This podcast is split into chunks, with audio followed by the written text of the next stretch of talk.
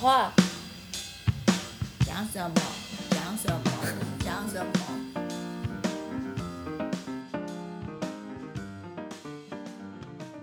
可是我觉得很妙的是，我后来就去了海洋大学的海洋科学系。当时全台湾的海洋科学系只有海洋大学有啊，这样子啊。现在呢？现在有几所学校有啊？海洋科学系有两个，中山大学也有。海大的他曾经改过好几次名字，但还是回到跟海洋科学有关。哦，所以台大是没有。台大是研究所，它没有成立系，它是直接是所。对，大学部比较少。那当时我觉得很开心，因为我觉得我自己选择了我喜欢的一样东西。所以当我十八岁刚上大学，拥抱自由的我，我就觉得这是一个非常开心的事情。但是呢，开学第一天，我们的系主任就非常直白的告诉我们，念海洋在台湾没有出路。哎。你们会找不到工作，干嘛？赶快转系或重考。什么小小什么东西？你们系主任是怎么样？活腻了是不是？真的，你去问我的那位高中同学，因为我们一起上了海洋科学系。们系主任是当下就是不想要收学生的，打算要把这个系所收一收。可是我我现在想想，我真的觉得很感谢老师，他那时候并没有给我们一个。美丽的憧憬，或是幻想，说你们可以靠这个怎么样活下去？的确，很多人开始重新思考：大学念四年，毕业就要找工作，你不能毕业就失业啊！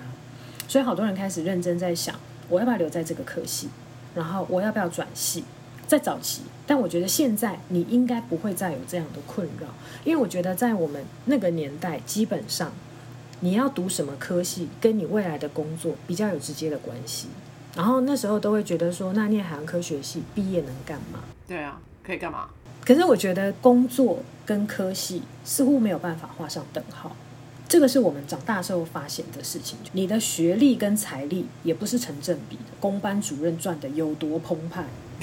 吓死你！人家都开好车，吃好料，人家有靠学历吗？一样都是戴工程帽，在太阳下面敲敲打打，对不对？对，我们是租车，人家是开 B N W 过来，差很多。我觉得能用戏名找到工作，其实是你的福气；但是能靠自己找到工作，是靠底气。但是找到工作，你还要撑下去，就是你的才气啊！所以我常常会跟地科的学弟妹讲说，我觉得我们地球科学的课程真的设计用了大量的统计分析，也有城市语言，那些地震资料的分析，你也是要写城市写软，就是把它分析出来的。然后我们也会用地理资讯系统去把我们野外的成果放在地理资讯系统上，你才可以变成地图展演出来。我们学会的这些技术、软体方式。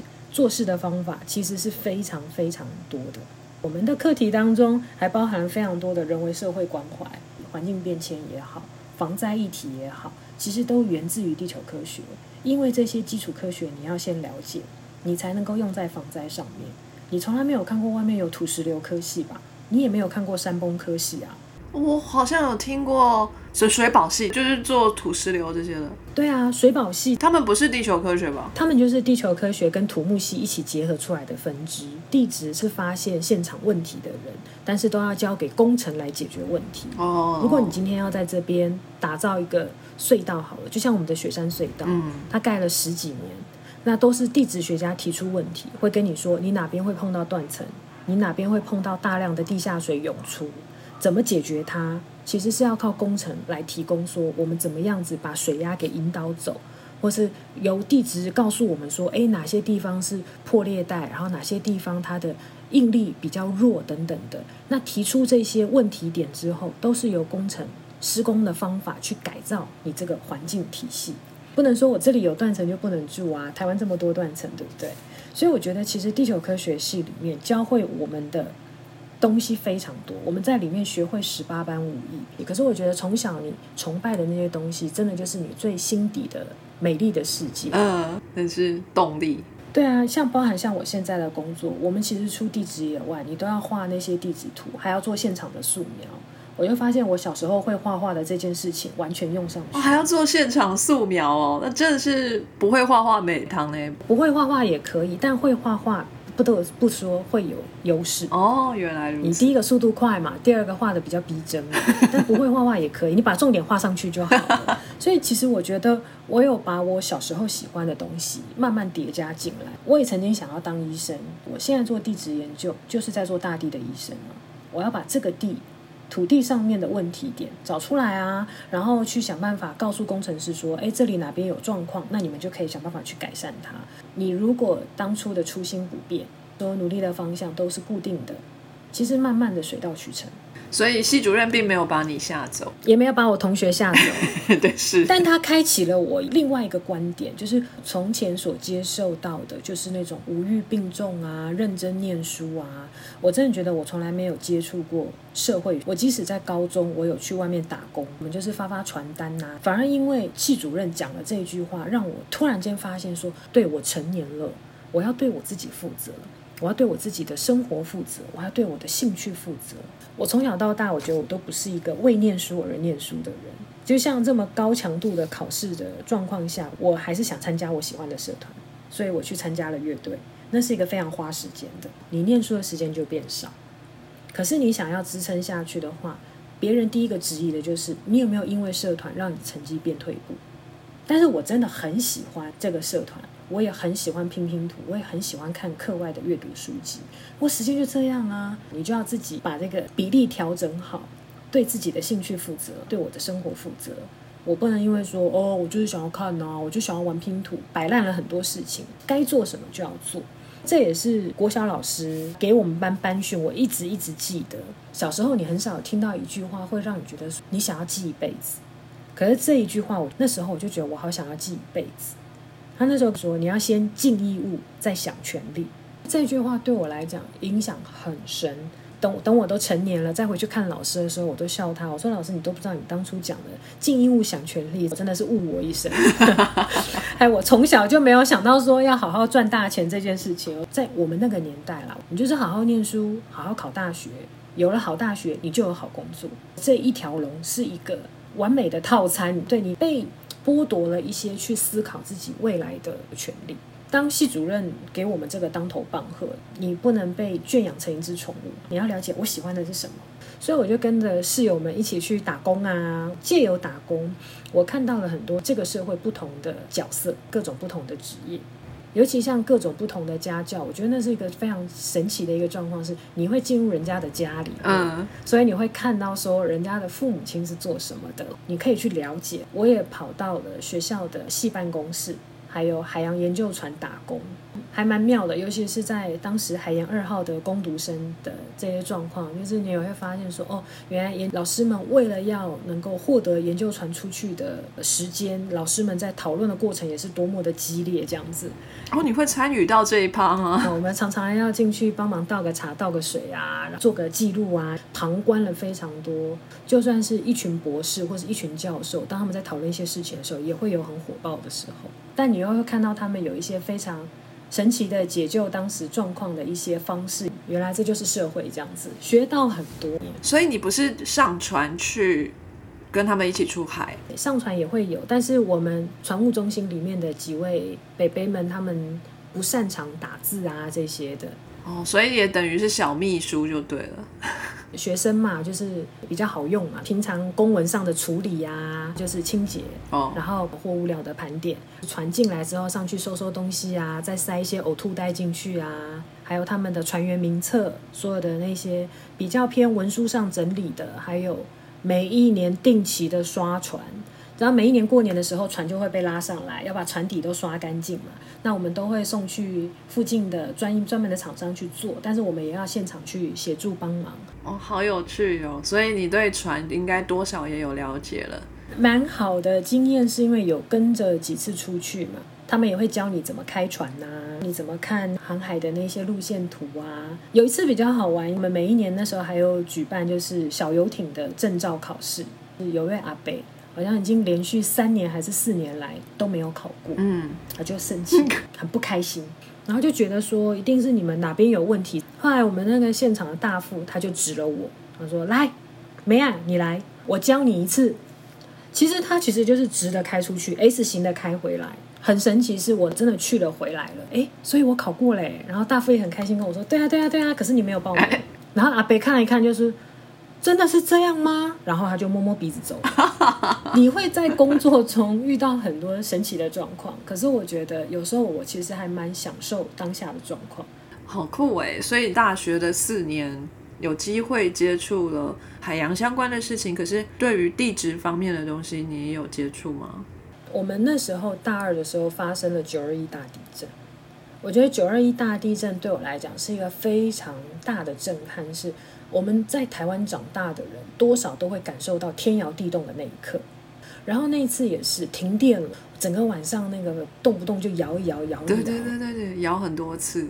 我后来有跟老师一起去积极做地震后的断层破裂的地质调查，我个人是非常震撼的。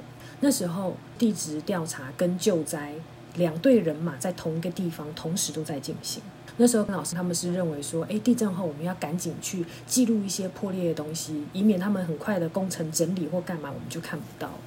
所以在那个过程当中，你会听到很多慈济的姐姐正在救灾的过程，或者是有人大哭的那个声音。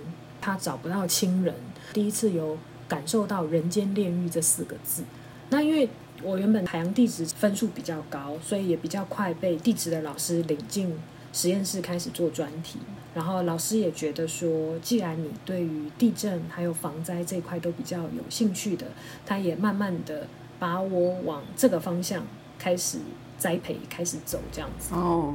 但因为当时沉积学的老师人非常好，而且我觉得海洋大学外面就是很多沉积层啊，所以他就有时候我们两个就骑着我的摩托车。我们就沿着海岸边开始有出露的石头的地方，他带我去看。然后第一次看的时候呢，还真的就是看山是山，看海是海。想说老师这么好，带我看山又看海。后来才发现，哦，老师看的跟我看的完全不一样。那我觉得老师也非常妙，是他是一个美式教育出来的老师。通常就是我们第一轮出去之后，我记我的，他记他的，然后我们再一起到实验室打开彼此的记录本，才发现，哎，我们刚刚去的是同一个地方吗？怎么我记得跟老师记得不太一样？然后就会开始跟我说，哎，你是不是没有看到什么什么什么啊？我看的时候就觉得不可思议，然后就带着他的记录本再去我们刚刚去的地方，还真的都有啊。然后对他来讲，他觉得从大二开始栽培是一个非常好的机会，因为硕士班的学生就是两年内论文要出来，还有修课的，大学部没有这个压力存在，更可以好好去吸收学习。所以我还蛮感谢他当时用这个方法带着我。哎，他好有心哦，一对一的跟你教学。就大学部我跟他做专题，但是硕士班的人他就没有这样带出去。哇塞！然后所以我们渐渐的，我们两个看的东西越来越像了。然后他就会跟我说，他觉得我该再去跟哪个老师学什么东西，该去选修哪些课程。有些课程是跟资讯有关的，我都觉得不可思议，我为什么要修这些？他说你以后都会用到，你现在就去碰。真的是恩师哎，真是非常非常幸运哦。虽然他不是一个学术界很红的或是很有名气的老师，可是我觉得他是少数我在大学里面看到就是对于教育非常用心的老师。真的，大学里面可能这个研究方面的压力蛮大，很多老师会忽略教育的这一块。嗯，大学真正的这个社会责任是教育，所以。我觉得就是非常佩服这些呃致力于教育的大学老师。那在大学毕业之后，你就真的如系主任说的一样，就是很难找工作吗？是因为这样，所以你要继续念硕士班吗？大四那一年，我其实一直都是非常认真准备在推甄的。哦，因为跟着地址就是念地址这位老师之后，我觉得我想要念到硕士班，再去工程界找工作，因为我觉得这个东西是我能够。致力于我所想象、所学的东西，因为所有的工程界你都需要有一个基础的地质图，你才会知道你的工程该怎么设计。所以我当时在大四的时候，我就想的好，我就去推甄地质相关的研究所，然后我就希望两年内拿到文凭之后，我就去外面的工程顾问公司工作。OK，然后老师也觉得说这样挺好的啊，所以他就帮我写了推荐函，然后我就去了中央大学的应用地质研究所去念。硕士班，我还蛮感谢这一路上我都会遇到一些敢对我讲直话的一些人哦，那些人他不见得是你心中喜欢的人，或是你认为的好朋友。嗯，我有遇到另外一个老师，他就会觉得说，如果你有这方面的兴趣跟才能，你为什么不念博士班？这这这不是中肯，这是推坑哎！就是这这个人居心叵测。当下我是直接拒绝的，我说老师我不要。我其实我觉得硕士班过程很开心，而且学到非常多，虽然很辛苦。当然硕士班毕业之后呢，我就是想要往外找工作，要考技师的执照啦，或是考高补考啊等等。老师当时是非常好的一个理由，然后说那不然呢，我先跟他做那个研究专题。那我可以顺便准备考试。他觉得研究专题就是帮他做一些研究计划的东西，当一个研究助理，分量不重，但是我又可以好好准备考试这一些。所以我想想说也好，可是我并不是说只有当一个专案助理可以领到一份薪水，每天这样悠悠哉哉的过日子。我觉得我在里面当中，诶，学到的是跟老师怎么样把这个计划完成，我们怎么样用一年之内的时间找到这个计划的优点，然后把它写成是有成果的东西，很享受在 d a y l i g h t 的。日子里 什么东西是不是很神奇？我觉得很多人很讨厌 d a y l i g h t 可是我觉得我每一个 d a y l i g h t 都要把一个小节写出来。五个 d a y l i g h t 之后，你就会发现你有五份成果了。你好 M 哦，你是很需要人家 push 的人吗？不是啊，如果我自己做，我会一直一直做，把它修到好。可是因为有 d a y l i g h t 我必须要赶紧的知道说怎么样做一个结尾。我的断舍离是从这边练出来的，就应该说给了我另外一个角度去思考，说事情的结束跟 d a y l i g h t 这些东西，你要怎么去区隔？所以我真的是在最后一刻才报名博士班，因为我觉得我没有特别想要做的研究议题。嗯，我也对科学的东西我很有兴趣，可是我不觉得我自己有这个定力跟这个恒心可以把这件事情做完。可是我觉得这个断舍离的训练，那时候让我觉得说，哎，我好像可以稳定的做一些长期的研究。哦，OK。所以你就在 deadline 之前把博班的这个申请书丢出去。对，哎，等一下，你之前准备的考试那些技师什么的，你有考到吗？我后来没有去考啊，不是因为我申请到台湾的博班之后，我就申请到台发奖学金，我就去法国了。哦，所以你是先申请了一个台湾的博士班，在这边还在继续申请其他的博士班，这样。对，就是因为台发奖学金，它是鼓励台湾跟法国的学校共同指导一位学生。他们认为在这样的情况之下，有学生在中间，两边的研究会比较长久。因为他们发现说，早期来讲，如果是老师跟老师之间的研究，常常会因为资料啦，或是文章的排序啊，然后两个人就吵翻了，从此就是形成陌路，国际上的交流就断掉了。所以他们就觉得说，不行，那我们用学生。共同栽培一个学生比较不会出这样的问题，好像有很有道理呢。还是会有别的问题啊？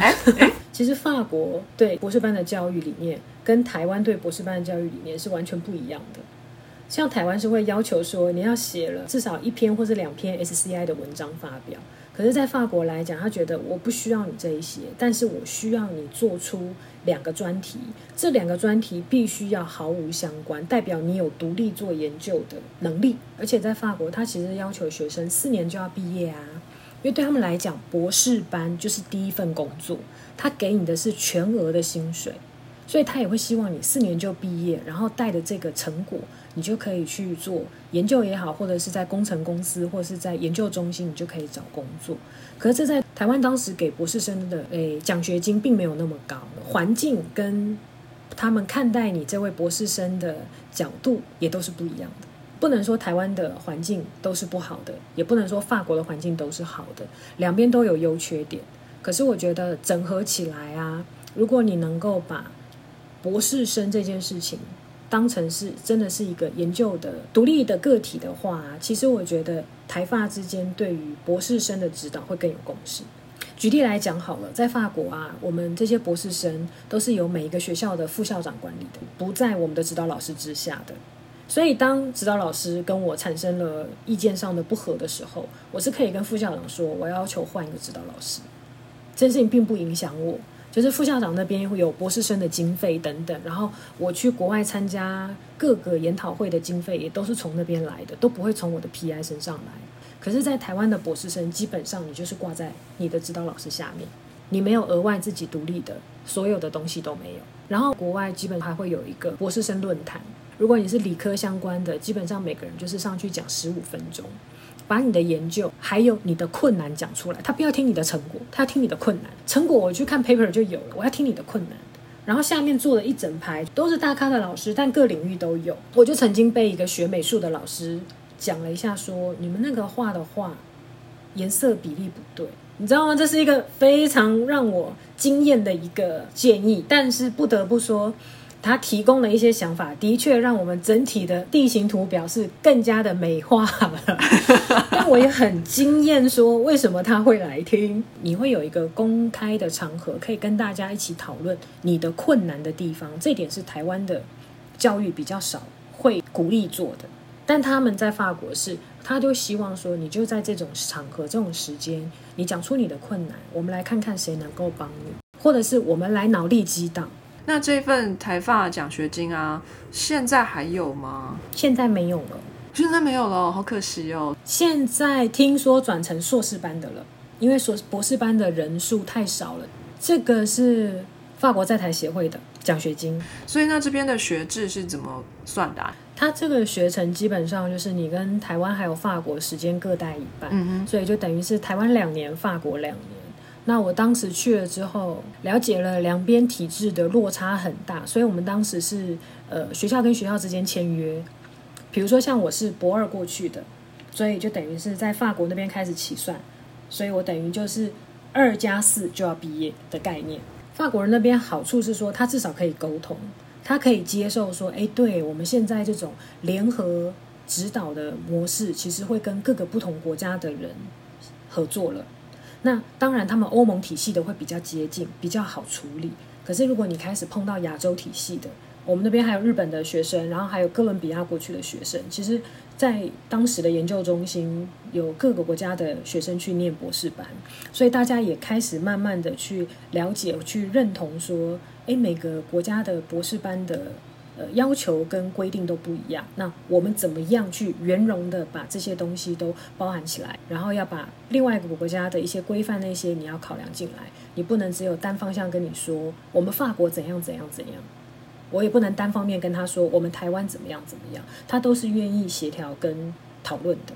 哦，所以这些协调跟讨论要由你来做，不是官方来做。因为可能我们那时候是奖学金最初期的两三年，不过刚才听起来像是你先申请到了台湾的博士班之后，再去申请这一份奖学金，是这样子吗？对，台湾的博士班的这一位指导老师，他愿意放你走吗？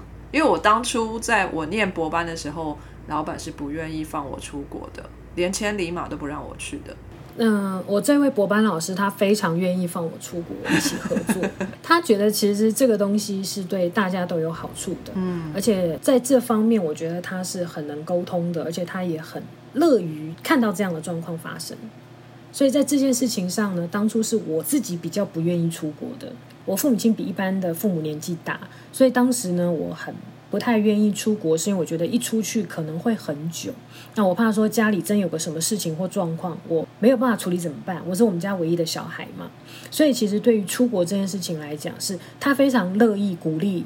然后是我是非常觉得说啊，老师不用了，我们在台湾念一念就好啦，何必要去那个，对不对？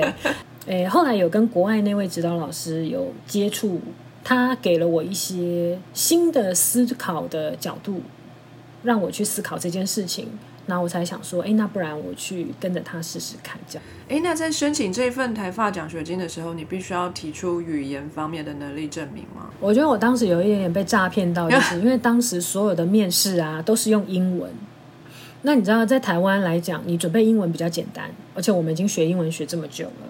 然后你又看到法国人非常友善的在面试所有的过程中都跟你用英文，非常友善的提醒你说：“哦，巴黎很冷哦，然后你要去的南法那里很漂亮哦，你要多带一点什么哦。”然后还很友善跟你说：“你放心，他们都会讲英文。”我觉得这是我听过最大的一个诈骗。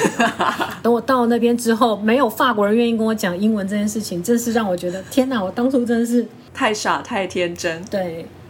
然后到了那边，我们中心主任就说：“哎，来来来，我跟你说，我们我们学校里面有专开一些课程给外国人学法文的。既然这样，那就就继续走吧。”所以刚开始在面试所有申请的过程当中，他没有要求我提供法文的语言能力证明。嗯，那英语的有吗？英语没有，因为我们直接用英文面试。那为什么你的英文这么好啊？一路都是在台湾念的。我觉得其实不是英文好不好，应该说如果我去考试，我可能结果也会很糟。可是我觉得我们台湾给的英文环境，再加上我们小时候都喜欢看一些就是外国的影集，我觉得这个东西帮助超大。就是你在对话上不会落差很大，那顶多是书写上，你其实真的就是多写多改。然后我又遇到了一个我们可爱的法国籍老师，他一直非常强调说他英文倍儿倍儿好，所以他很认真的就是在英文的文法上面给我非常多的建议，这样子。哦对，可是我觉得这个就是兴趣，因为你很喜欢看国外的影集，尤其是小时候我超迷 X 档案。哦，我也是你知。道 X 档案里面英文艰深，艰深到让你觉得天哪，这在讲火星文吗？这是什么东西？这样子，你有很认真想要去听啊。哦，对，不务正业出来的喜欢的东西。哇，那你真的蛮厉害的。我后来发现学语言，尤其是当地一些俚语啦或什么的，其实都有融合当地的时空背景，所以其实从语言中你可以小小窥视到这个国家或是这个种族的一些小故事，我觉得还蛮有意思。嗯嗯嗯。但过程很苦。我在法国学法文的第一个月，整个就是崩溃，这样讲说英文也毁掉了啦，然后法文还没学会啦，我现在只剩中文，然后我在这个国家我要怎么办？所以那边会说中文的华人很少对我那时候去念书的时候，南法那边比较少华人，哦。你是在哪里啊？南法的哪个城市？尼斯好漂亮！我的老天爷啊，超美的，非常多日本观光客，很漂亮的海边城市。很美，真的。哦，幸运哦，你在那边待了四年哦。快三年，所以你在法国的这三年，有没有上山下海找点地质什么的，也去一些我们平常不会去到的地方？有。我觉得我在国外就是非常认真的吃当地的、喝当地的、看当地的、玩当地的。各位朋友，要不要当一下地质学家？好像蛮送的。我我们当时因为有蛮多外籍生在那个研究中心，我们有时候周末他们就会一起说走啊去爬山。南方那边我觉得还蛮好的，是周末的时候，我们如果用学生证的话，可以免费搭就是某几路客运到山上去，就有点是推广旅行的那种概念。然后有时候也会去抢那种一欧元的机票，因为毕竟是几个留学生，大家感情也都蛮好的。说你只要跟那个秘书报备一下，就是因为秘书都很怕我们留学生有什么状况，身体不好啊或干嘛，所以你只要跟他讲，就是六日一会去哪里，秘书也都会很开心，就是去吧去吧这样。我觉得也认识蛮多当地的法国人，他们也都是非常友善，很愿意跟你们交朋友。然后我也不得不说，在那个时候重新认识了台湾，因为好多人会很好奇说，诶，台湾是什么样的国家？然后台湾跟大陆有什么不一样？比如像你在国外，你打个喷嚏呀、啊，哎，外国人就会马上关心你，他就会说，哎，那如果你们在台湾打喷嚏，你们会说什么？他问了很多我觉得我在台湾都没有想到的事情，法国人也会说 bless you 吗类似 bless you，但是它翻成中文有点是祝你健康，？Salut，哎，不是，那是西班牙文。不是阿，特苏黑。阿，特苏黑，对是有多黑？黑就是很黑，对。是我们还有一次就把全世界的脏字都分享了一次。那我们集结的心得就是，全世界的脏字都是非常重音的。真的吗？法文怎么讲？不要啦，我觉得我们就用最最基本的。像我们刚开始去法国的时候，有时候法国人会开玩笑，你知道法文的谢谢就是 maxi，跟你说谢谢，Merci beaucoup。嗯，maxi maxi 不咕。但是你知道法文最一般般的脏话的话，就是 mac 的，对，m e r d e，跟刚刚的 m e r c i 很接近，会会跟你说，哎、我跟你讲，我跟你讲，不要每次都讲 bonjour 这些东西，bonjour 就是给一般人用的。他说：“默默，我们教你一些生活正常的。你遇到了你的指导老师，你就跟他讲 salop。嗯对，我就想说，好啊，那我就去跟他讲 salope。指导老师马上就把我叫到旁边说：“你知道你刚刚在骂脏话吗？嗯，应该叫 salut。沙驴，朋友之间的见面是用 salut salut，但 salop 不就是骂你说你就是一个 bitch 就贱人的意思。哇，差这么多！这是不是很接近？但我也知道他们很爱这样闹哦，甚至我们还有做过一整年的世界文化日，比如说像我们的中国年，那他们也会觉得说，哎，默默，那你们台湾过年要吃什么？我们要不要试试看弄一弄？对，不要说你在这边好像没有过年的感觉，所以我们也会吃到北非那边的食物啊，或什么的。所以我觉得其实当时实验室相处的状况是非常好的。分享一个小小的故事，我之前在美国的实验室也有中国的实验室成员啊，我们感情都很好，这个是开玩笑的。但是就是每年的十月一号是是中国的国庆日，他们就在那边我们国庆日快乐哦。然后等十月十号到了，就换我们秋了，我们国庆日到了，就国际化的这个实验室就是这么好玩，就是一年很多天都可以发生很多事情。因为我们后来也有大陆籍学生，我觉得也是从交流中可以了解彼此我们的成长环境有什么差别或什么，其实还还蛮有意思的。对啊，那主要你的研究题目是什么呢？可以非常简短的跟我们做一点点介绍吗？其实就是我在做台湾的时尚断层，当时呢，法国人也有来台湾一起做调查，然后甚至呢，我们也有在就是从法国运来了诶高精度的倾斜仪。然后在台湾，我们有做在断层带的抽注水试验，然后去看这些有没有测量到地表的倾斜方向啊等等的。所以在这段时间，你就会台湾跟法国一直跑来跑去这样子。是。再来呢，这个学位拿到了之后，你的发展是什么？那时候是先回台台湾，其实途中呢，我还有一段时间有去外面的业界发展。因为我一直不停的在做的是理论上的研究，我一直期待的还是说我可以做一些东西是对这个社会上有感觉的，不是说科学研究不好，这么这么多的人都在研究这个领域，我们可能花了二十年，只能帮这个科学往前一个 millimeter 而已。我很有自知之明，我觉得我不是那种天才型的研究学者，我呢同样花二十年的时间，我让这个科学进步的一个 millimeter。还是说我把这个时间拿去应用在社会上，可以让防灾这个东西进步一个公分。我自己那时候是想说，我是不是应该要再往这方面走走看？我学了这么多，那我可以回馈给社会什么？所以我还有中途跑去业界了大概三年左右的时间。那我觉得在那边的工作也是好玩的，因为台湾这几年比较重视地层下陷嘛。而且还有经历过前两年的一次台湾的大干旱，大家都疯狂的在找水井啊等等的，所以我其实去业界之后有做一些就是关于地下水保育，还有我们有多少地下水可以循环利用的计划。其实我觉得这个东西让我更了解到说，其实很多事情我们脑海中的理所当然，跟现在外面政策在运行的是有落差的。对我而来讲，我觉得地层下陷是一个地质现象。那无在乎说你是不是真的超抽了地下水，而是你曾经一个不当的举动，让地质这边出现了一个不平衡的东西，所以它可能要花十年、二十年再回到它的平衡。可是我觉得这个东西回到了政策上面，或者是影响到人类生活上面的，它就会变成是一个很大的议题。就跟我们以前学海洋的时候，你就会觉得海岸就是会自然的、慢慢的侵蚀啊，然后但是呢？我们因为要维护这港口的这个安全等等，我们就会丢很多消波块，这是违背自然的。它本来就是在一个侵蚀面上，你却要用人为的方式去阻挡它自然的变迁，只因为这个自然的变迁会危害你人类的经济。我们的防灾其实讲白了，那个灾难都是因为人类的生命、人类的财产受到了损伤，所以才谓之灾难。可是你看看森林大火，在那里面的动物，对他们也是灾难。其实，在这三年的业界，我开始越来越领会到，就是哦，原来其实目前来讲，全部都是以人类的利益为基础。山崩土石流本来就是会发生的，只是因为这些东西掉落下来之后，影响了你的生活、你的经济体，所以我们要想办法去让这些东西，看怎么样防灾、减灾、降灾。在跟外界的人在沟通这件事情的时候，我觉得最基础我都会先表达说，其实这件事情就是第一个，它是一个非常自然的现象。然后第二个，其实你要了解是，可能当初真的有什么原因触动了它，产生了这个机制。但如果你真的要消灭它，是不可能的。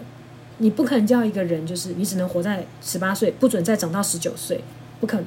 那你要先了解这个灾害，你才能防范这个灾害。你不了解这个灾害，你只能用围堵的方式，这个灾害只会越来越糟。那这是我在业界学到比较多沟通跟理解的方式，多角度的思考。那是什么样的业界？这个公司是什么公司我？们的公司是比较偏的是讯号分析跟水利管理的，讯号分析跟水利管理公司。好，包含像地震资料、地下水资料，所有的资料其实都是一种讯号，所以我们把它统称叫做讯号分析。这就是地理地质方面的讯号或者是数据的分析，这样子。对，大数据分析、统计，甚至像是复利业等等这些东西都是一样的，只是看你怎么运用。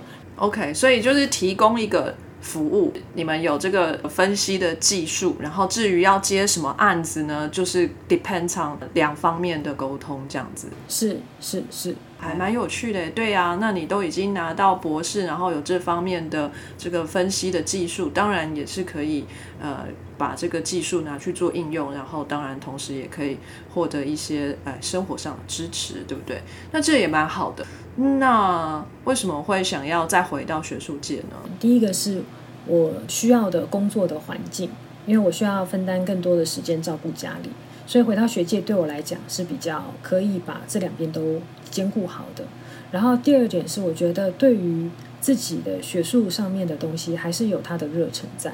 我觉得最妙的就是很多东西你先暂停休息一下，可是你再回过头看的时候，你才会看得更清楚说哦，原来你还是这么爱他，那你还是想继续下去。来，哦，哎，那这是你的第一次博士后研究员吗？你博士毕业之后直接就进业界吗？没有，我博士毕业之后先做博士后研究员，然后才进业界，然后现在才回来。所以你的博士后前一次做了多少年啊？四年五年左右，然后你就进了业界三年，所以你的最后一篇发表到现在依然是在五年内这样子，是不是？基本上我觉得我在外面在做的专案里面，其实也部分都跟科学有关。嗯，所以我们其实我自己跟学姐最近还有篇文章也发，哦，很棒很棒，所以在业界依然可以有学术上的发表，所以不用担心，这也是比较靠学术这一边的业界这样子。也也恭喜你了，暂时找到了一个地方可以让自己落脚，处理一些生活上的事情，同时也是发展你的职业。那我觉得多管齐下的这个决定之下呢，就是一个最好的选择。呃，但是博士后还是一个阶段性的职务啦。那接下来你对未来的规划会是什么呢？是学界还是业界，还是目前都是开放的，就是都有可能。我觉得对我来讲，目前开放性的空间还是比较大。但是我觉得想说，就像之前我讲的，我觉得我人生就是被国小老师扛了，就是尽义务才能享权利嘛。那我觉得，其实我后来还接了一句话，就是我好喜欢《狮子王》的那一句 “Makuna Matata” 的那一句话。我觉得他那句话让你真的觉得说，对我尽义务了，我想全力了，我才能什么烦恼都没有。嗯，你不能只有做单一的一件事情。我还蛮感谢过去的自己哦，因为我觉得虽然遇到很多事情，但是很扎实的在过日子，所以每一个选择我都认真去走了。我没有说选择了就觉得啊好烦哦就不走。当然也有走了觉得很辛苦或是后悔的，可是我觉得没有这一些跌倒，或者是没有那一些美梦成真的时刻，没有这些所有的当下，就不会有今天的我。你后悔了什么事啊？你是后悔这个美术老师的部分吗？还是技师应该去考一下的？对，后悔说技师怎么当年没去考，不然现在应该也不错，还会多一张牌。对啊，我觉得对于未来啦，我想要做更多跨领域的合作计划，嗯，然后想要落实一些现在很夯的，不管是防灾或是气候变迁的议题，因为我觉得这些目前来讲，很多东西还是谈得很虚幻，就是喜欢把一件事情要落实来做。那我觉得这些都是还能根据我的专长，然后甚至我对于新科技里面还有一些很多想要学习的项目，所以我自己给我一个大方向是说，我自己来讲，我觉得我现在就是一个开放性的三年的，两边尝试可以慢慢落实一些东西之后，路就会更来越来越清楚。好，希望你很快的可以确实的看到未来的方向。那这一路上呢，还有三年的时间，可以慢慢减持一些经验，啊、也有。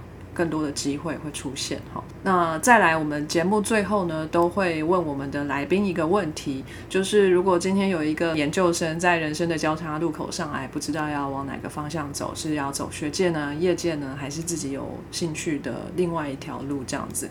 那如果他来跟你讨教，想要呃从你这边听到一些人生的谏言的话，你会跟他说什么呢？人生的道路就是非常多的十字路口所组成的，不要你把它想成是一条直坦坦的大道。然后我觉得你就去品尝你每一个人生的当下，还有你每一个茫然。你如果能够认识那个非常脆弱的你自己，而且啊，你还知道怎么鼓励那个茫然的你自己，你怎么会没有勇气面对未来？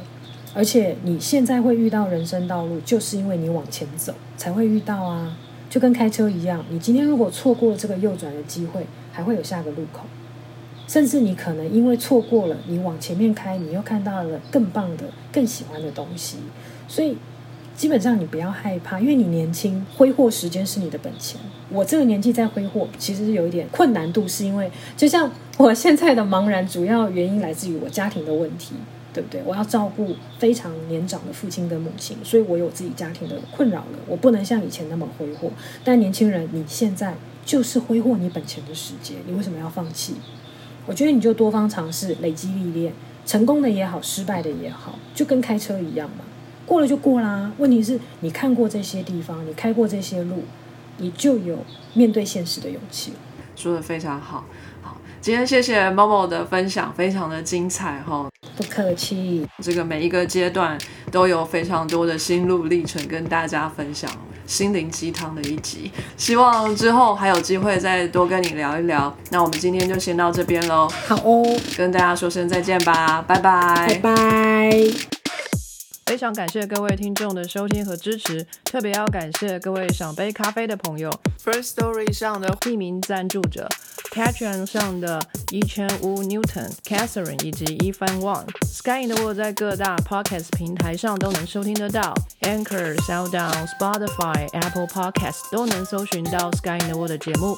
另外，Sky in the World 也会在脸书页面以及 Instagram 上分享科学家的八卦、科学新知，还有编辑们。的日常给大家，有任何问题及意见，都可以在各大平台上留言，让我们知道，我们将竭尽全力为您寻找答案。欢迎追踪分享 Sky in the World，让更多人知道有趣的科学哦。